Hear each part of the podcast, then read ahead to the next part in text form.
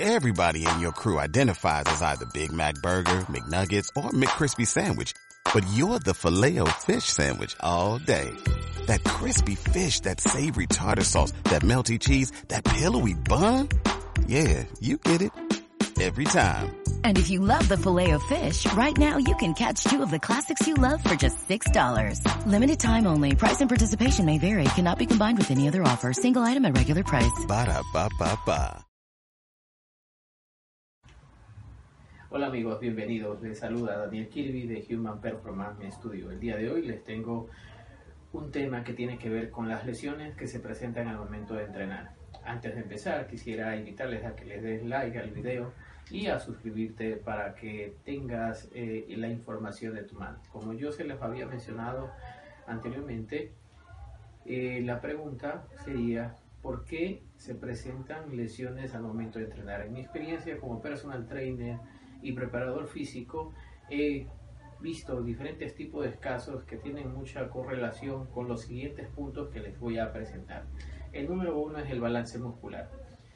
Hoy en día eh, las damas están enfocadas mucho al desarrollo del el volumen de piernas y el glúteo y se dedican solo a entrenar la parte inferior y descuidan la parte superior. En el caso de los varones, eh, por el dolor que produce el entrenar eh, el tren inferior, solo se enfocan en el torso. En, en ambos casos existe un desbalance.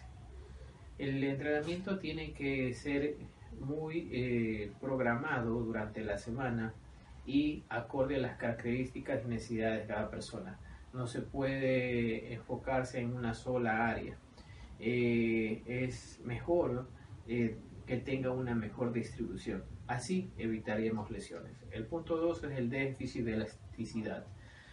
Todo programa de entrenamiento deben incluir ejercicios que permitan que las fibras musculares se recuperen.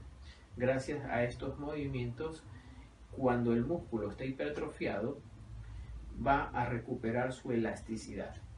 Eh, ¿Qué significa hipertrofia? Es eh, cuando realizamos ejercicios con peso o de mantención, el músculo está vasoirrigado y tiende a inflamarse un poco. Esta inflamación eh, genera que no tengan la suficiente flexibilidad.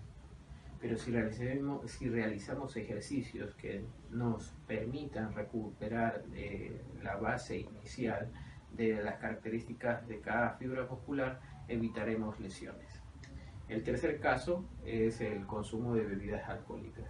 Si ya llevas entrenando eh, periódicamente, no digo que no bebas, eh, pero preferible evitarlas. Las bebidas alcohólicas generan en tu organismo una deshidratación y cuando quieras eh, realizar una rutina de intensidad, este alcohol que está en tu sangre, en tu organismo, va a hacer que descienda tu rendimiento. Y mi recomendación es evítalo lo más posible. Otro de los puntos es también con respecto a la nutrición. Programas de nutrición que son muy exigentes generan descompensaciones en el organismo. Déficit de calcio y potasio.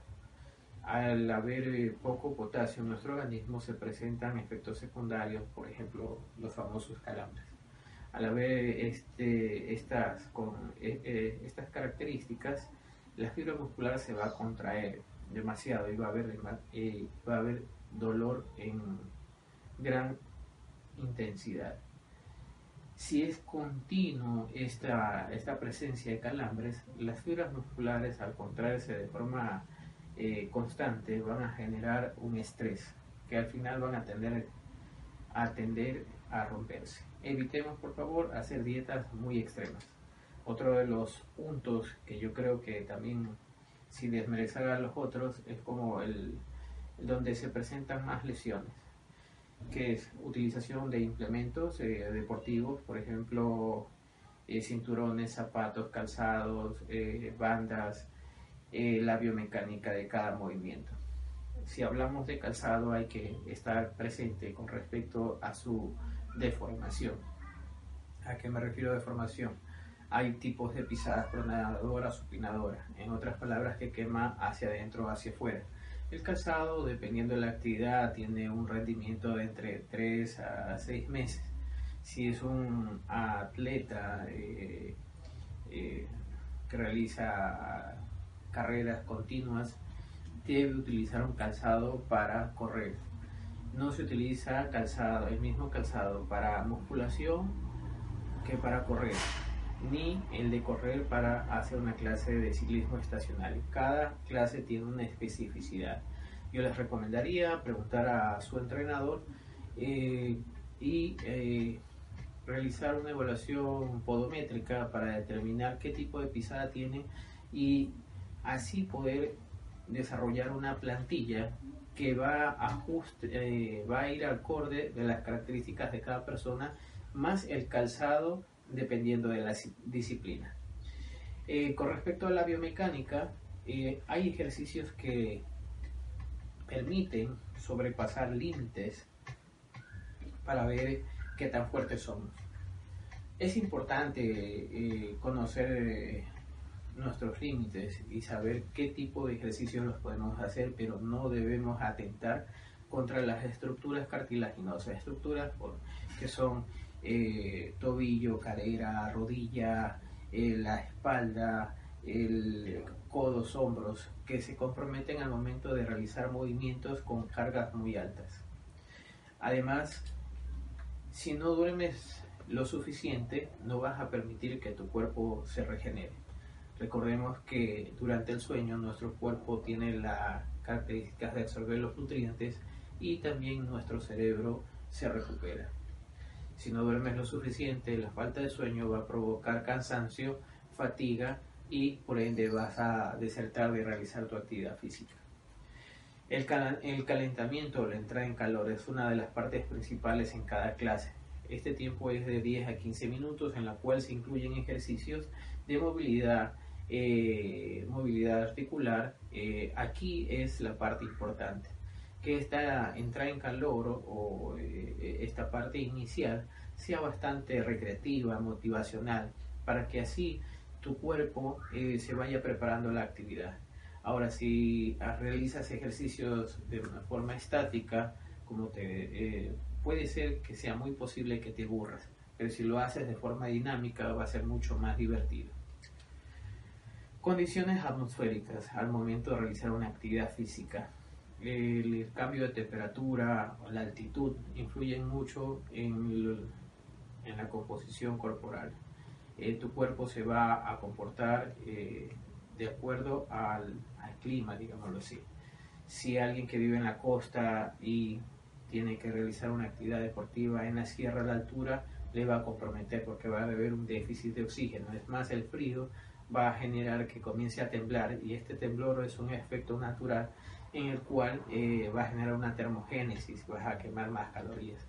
Si alguien de costa va al oriente, por ejemplo acá en Ecuador, el clima del oriente es un clima cálido, húmedo, en el cual va a generar bastante hidratación.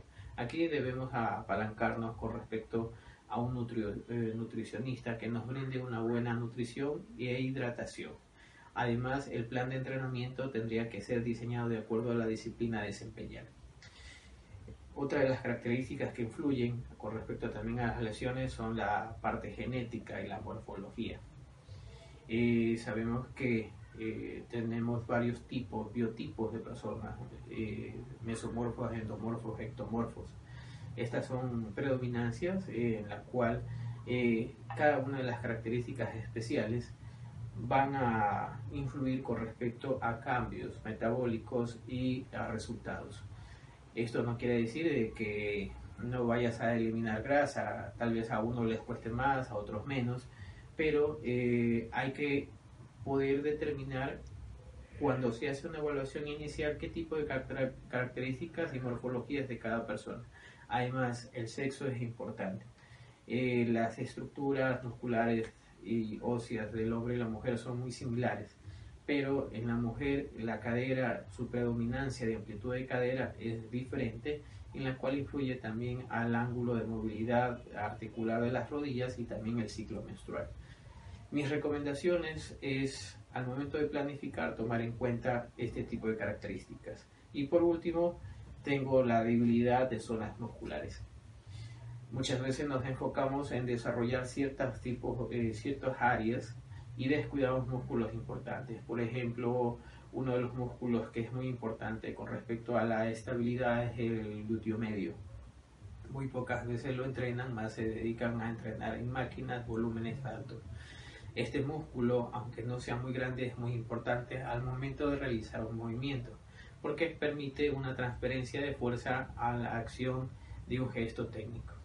Esto ha sido todo por hoy, les agradezco por su tiempo, eh, espero tenerlos presentes en el siguiente video. Estaremos tomando más temas eh, con respecto a prevención de lesiones, eh, rutinas, ejercicios y clases que próximamente estaremos dictando para que puedas alcanzar tus objetivos de forma segura y sin riesgo de lesiones. Si te gustó, dale like y suscríbete, suscríbete a nuestro canal. Ha sido un gusto. Chao, nos vemos.